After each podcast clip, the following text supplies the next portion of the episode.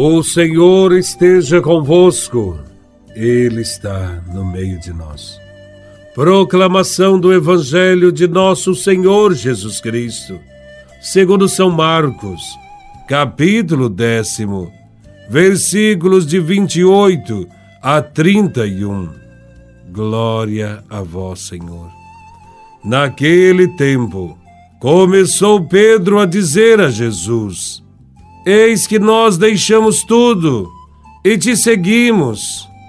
Respondeu Jesus: Em verdade vos digo: quem tiver deixado casa, irmãos, irmãs, mãe, pai, filhos, campos, por causa de mim e do Evangelho, receberá cem vezes mais agora durante esta vida. Casa, irmãos, irmãs, mães, filhos e campos, com perseguições. E no mundo futuro, a vida eterna. Muitos que agora são os primeiros serão os últimos, e muitos que agora são os últimos serão os primeiros. Palavra da salvação. Glória a vós, Senhor. Os apóstolos tinham deixado tudo e seguiram a Jesus. Já eram homens feitos na vida, com profissões definidas, com famílias constituídas, com costumes enraizados, mas Jesus os seduziu com o seu chamado Certamente não foi fácil para eles deixarem tudo e seguirem Jesus de Nazaré. Quantos de nós teríamos essa coragem? Quantos jovens hoje em dia dizem não à sua vocação em troca dos atrativos do mundo? Mas mesmo assim, o Senhor não se cansa de chamar Ainda hoje, o Senhor não desiste de colocar no coração de tantos jovens e adultos o chamado.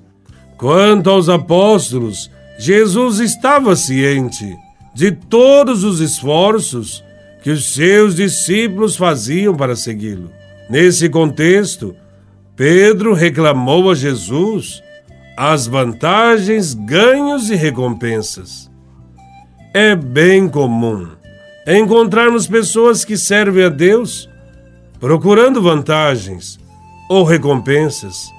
Sim, é comum ver pessoas murmurando contra Deus, afirmando que ele deixou que algo ruim acontecesse com elas. Logo elas, que sempre foram fiéis, que sempre estão na igreja, que procuram fazer tudo certo Tal comportamento de reclamação revela que elas nada entenderam do Evangelho. Assim também era Pedro, antes de sua conversão verdadeira. Ele pensava como o mundo, agia como o mundo. E o mundo não sabe o que significa gratuidade.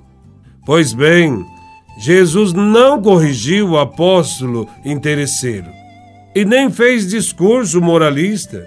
Jesus sabia que ele ainda precisava de um tempo para amadurecer, para crescer no amor.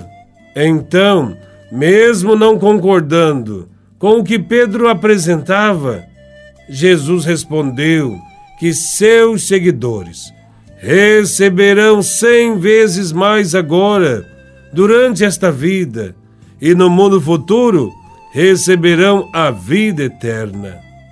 A cobrança de Pedro nos faz conhecer ainda mais a grande generosidade de Deus, o quanto ele recompensa cada coisa que é feita por ele, por amor a ele, pelo Evangelho. Deus é mesmo grande, Deus é Pai e o seu amor vai além da nossa compreensão.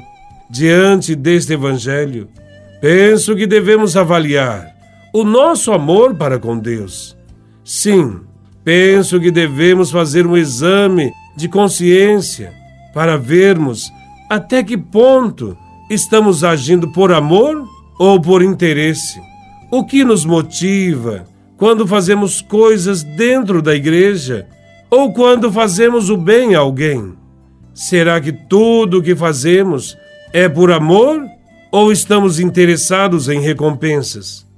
Precisamos pedir sempre a Deus a graça de um amor verdadeiro, um amor que não pense em vantagens. Vivamos sempre com fé e com muito amor o chamado que Deus nos faz. Pois todos os que amam a Deus e seguem Jesus Cristo receberão conforme suas obras cem vezes mais alegrias em suas vidas, alcançando ao final o prêmio máximo, a acolhida no reino de Deus. As dificuldades e perseguições poderão acontecer, mas a vitória final será sempre gloriosa. Sigamos em frente e confiemos em nosso Deus, que é um bom Pai. Louvado seja nosso Senhor Jesus Cristo, para sempre seja louvado.